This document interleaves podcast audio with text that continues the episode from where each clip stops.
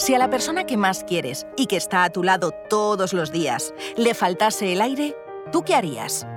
Parece que se nos olvida, pero la EPOC, al igual que otras enfermedades crónicas, afecta a sus pacientes, pero también a sus acompañantes.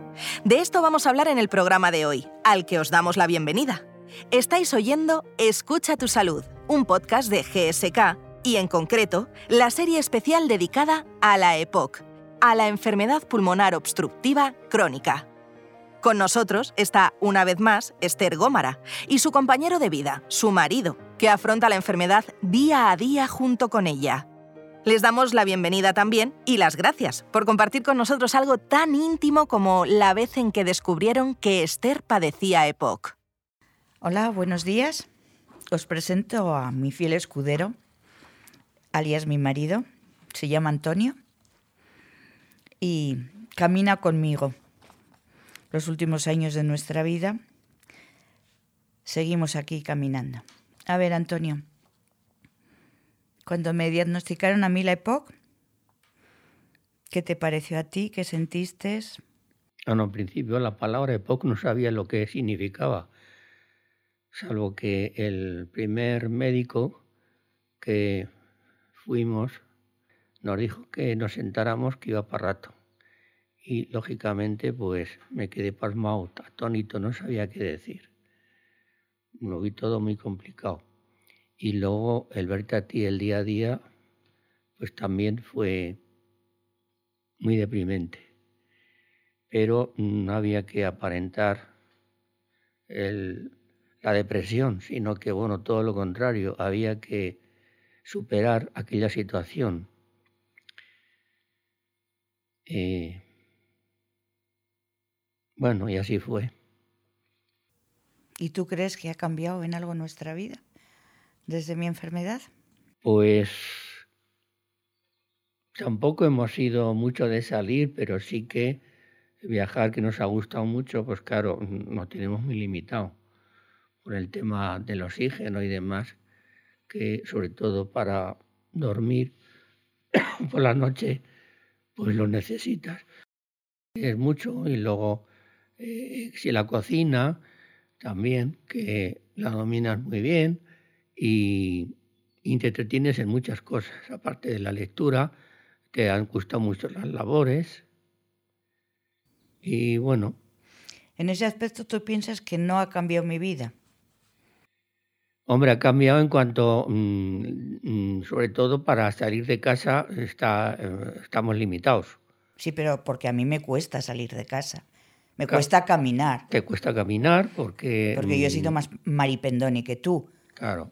Claro. Sí, eso de A ti no te ha gustado caminar y a mí sí. Sí, yo, no, yo de caminar no soy muy caminante. A mí me ha gustado muchísimo pasear Madrid y a ti te tenía que llevar un poco a regañadientas. Bueno, y ahora es al revés. Eso también es por porque uno va siendo viejo. Hombre, no tan viejo. Cuando, era joven no me pasaba eso. Mm, Antonio, mm, no eres mucho de caminar tú, en nuestros mejores tiempos. no, la verdad es que no soy un gran caminante. Bueno, ¿y lo llevamos bien, lo llevamos mal? Bueno, ¿A ti qué pues te parece? ¿Quién lo lleva peor, tú o yo? Hombre, eh, yo creo que tú. O sea, porque tú tienes la limitación de que en el momento que mm, quieres ir deprisa, pues claro, no puedes mm, la respiración. ¿Pero le ves alguna parte positiva? Positivo, no. No le ves El hecho de que positivo. estés así, positivo ninguna. Hombre, pues yo fíjate, le veo de positivo que hace ejercitar mi paciencia. Ejercitar la paciencia. Sí, la paciencia la ejercito porque lo que antes me costaba, pues nada, un pispás, ahora tengo que tardar más, ¿no? Claro, evidentemente. Eres mucho más lenta. Eh, muchas veces, Antonio. Sí, aprovecha la ocasión para llamarme lenta. Ayúdame a esto, a lo ah, otro. claro. Y bueno. Es que sabes que yo a las alturas ahora no puedo llegar, entonces te tengo que, que llamar porque si no me siento incapaz. Hombre, yo lo que más siento es por vosotros, os he limitado mucho más la vida, tanto a ti como a los chicos. Sí, bueno, mm, los chicos relativamente hacen su vida prácticamente normal. Sí, pero están también más pendientes tanto de ti como de mí. Sí, hombre, porque también. se les ha alterado también su vida. Se les ha alterado, claro, estar limitados. Mm, más pendientes, no viven tan, tan a la ligera quizá como más despreocupados. Están más, más pendientes de nosotros, tanto de ti como de mí, porque tú también pues tú tienes tu, tu, toque de corazón que tampoco es... No, tengo mis enfermedades. Hombre, la ansiedad a mí me ha costado mucha depresión también. La, el sentimiento de culpa. Me Sobre todo al principio fue horrible, porque te pegabas contra la pared. Claro, o sea, mm, te sentías como, no sé, con una, aparte de la depresión que te vino, mm, estabas muy deprimida, lógicamente estás el rum rum, pensar que había sido por tu culpa el hecho de fumar, lo que te había venido. El sentimiento de culpa. Claro. Claro, yo cuando me quité de fumar estaba divinamente y te dije, me voy a quitar de fumar. Y, tú te dije, y yo te dije a ti, ¿por qué no te quieres dejar de fumar? Me dijiste, bueno, porque de algo hay que morir. Eso lo dijiste muchas sí, veces. Sí, claro, pero es que mi temporada con mi madre tampoco fue muy agradable. Yo ahí tiré, vamos, la tabacalera me fumé. es, que, es que fue duro. Unos años muy duros porque claro. Eh, los niños pues eran pequeños eh, tampoco podíamos salir con el tema de tu madre, eh, tampoco mm, había ninguna ayuda social para ese tema. Eh, tampoco tenemos familia en Madrid, estábamos solos. Estábamos tú y solos en de familia, entonces claro, pues fueron unos años muy, muy complicados. Muy complicados para Hombre, los nunca hemos estado aislados, siempre hemos tenido amigos y tal, pero el día a día se hace duro y Claro. Y bueno, pues sí, yo fumé y tú no. ¿Y, qué quieres que le haga? No, no, no, sí, no se puede hacer nada. O sea, tú seguiste tu camino y el mío. claro, pero tampoco te ha valido mucho porque también te han tocado el corazón. ¿Será de fumar en sus años? ¿O qué? Pues cuando te toca, te toca. no lo sé. Ahora sí, hay que aconsejar no fumar, ¿eh? La verdad. Y cuando se pasan periodos de, de ansiedad, buscar ayuda en psicólogos o en psiquiatras, alguien que te escuche. Eso es importante. Alguien que escuche, tú te desahogas y bueno, mm, solución, solución, a lo mejor no te dan, pero sí que es importante eh, tu estado de ánimo. Y con respecto a la actitud de los médicos que tendrían que tener eh, hacia el enfermo, ¿tú qué destacarías? Pues ¿Arreglarías algo? No, o sea, únicamente ser conscientes de lo que es el tabaquismo y sobre todo o sea, el que le hicieran eh, una espirometría. O sea, eh, hay un medio, se llama la espirometría, que por ahí, lógicamente, seguía se detecta si tienes un problema pulmonar. Entonces yo pienso que eso de la espirometría todavía hay médicos que no es que no sepan lo que es, que no saben ni cómo se hace. Hombre, tampoco te pases, yo creo que sí. Lo que pasa es que quizá les falta un aparato para hacer la espirometría en los ambulatorios, en los médicos de cabecera. Yo creo que hasta hace no mucho eso no lo tenían a su disposición. No, pero ahora sí lo tienen. Ahora sí, pero bueno, estamos hablando... Pero hace a lo mejor de 10 años no lo tenían, al menos. No, pero estamos hablando de hace cuatro. Igual hace cuatro tampoco. Tampoco, sí. No, pero yo me refiero a día a día, al seguimiento. Ahora con la pandemia y demás, tú has visto que yo he tenido peor atención, mm, he tenido la misma. No, prácticamente. ¿Me has visto agobiada? Prácticamente has tenido pues, la misma, debido a que, bueno, tú tienes un tratamiento ya, eh, por así pautado, entonces mm, tu enfermedad más o menos está un poco está estable entre comillas, aunque la verdad también yo creo que hace mucho. ¿eh? Eh, yo, por ejemplo, no hago las mismas cosas o con la misma destreza que hace un año o hace dos años. Sí, mm. La vida también nos va marcando. Esto, pero bueno, yo creo que,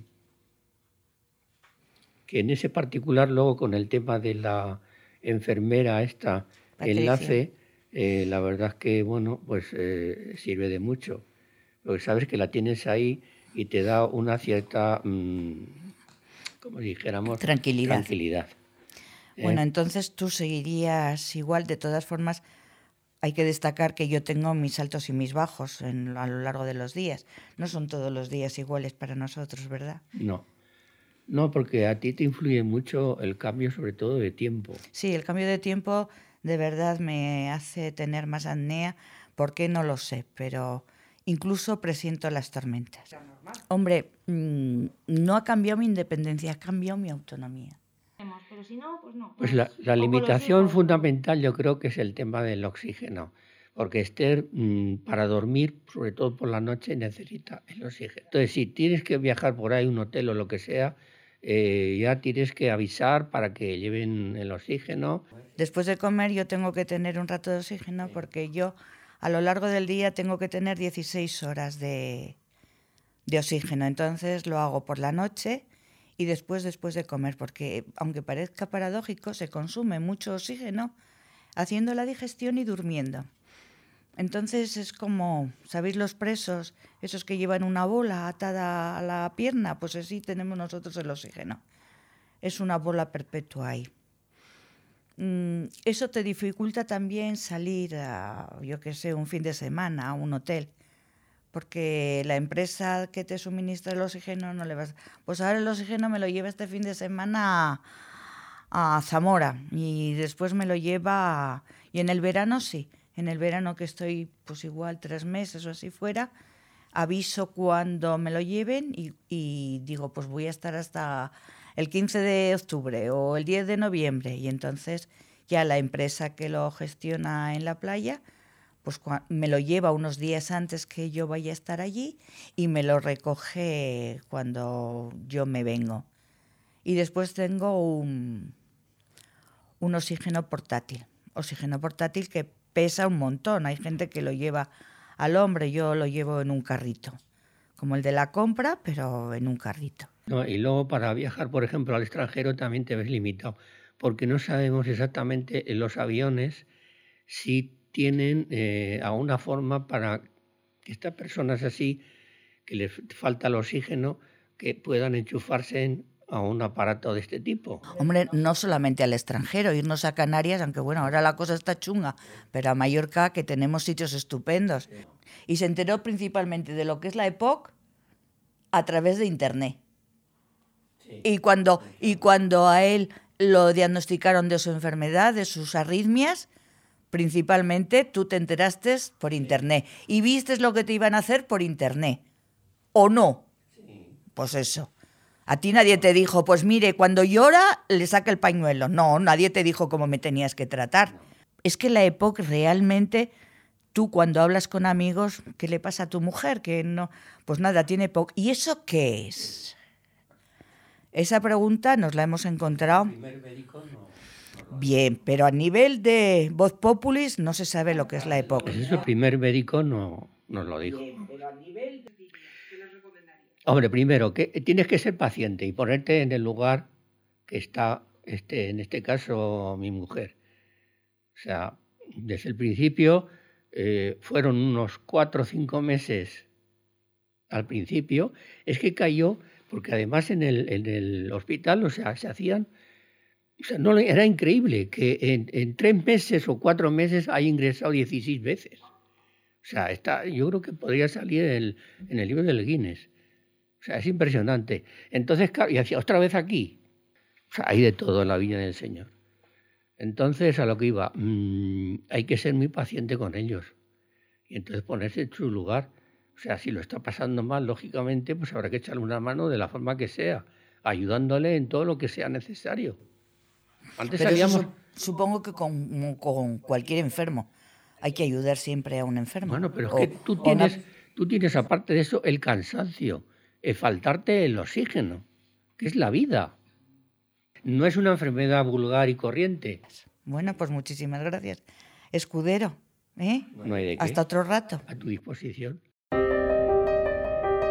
Muchas gracias a ambos por darnos una explicación de la época tan cruda y tan cercana. De nuevo nos queda claro que las asociaciones de pacientes juegan un papel fundamental en la historia de cualquier familia directamente afectada por la EPOC. A vosotros, que estáis ahí detrás una vez más, gracias por querer descubrir todo sobre la EPOC y ayudarnos a que poco a poco sea menos desconocida. Os invitamos a acompañarnos también en los próximos capítulos de Escucha tu Salud. Recordad que podéis consultar más información de interés sobre la EPOC en nuestro portal GSK Pacientes. Es el momento de cuidar tu salud respiratoria dando aire a la EPOC, luchando por un pulmón sano para un futuro sano. Para más información, consulte con su médico.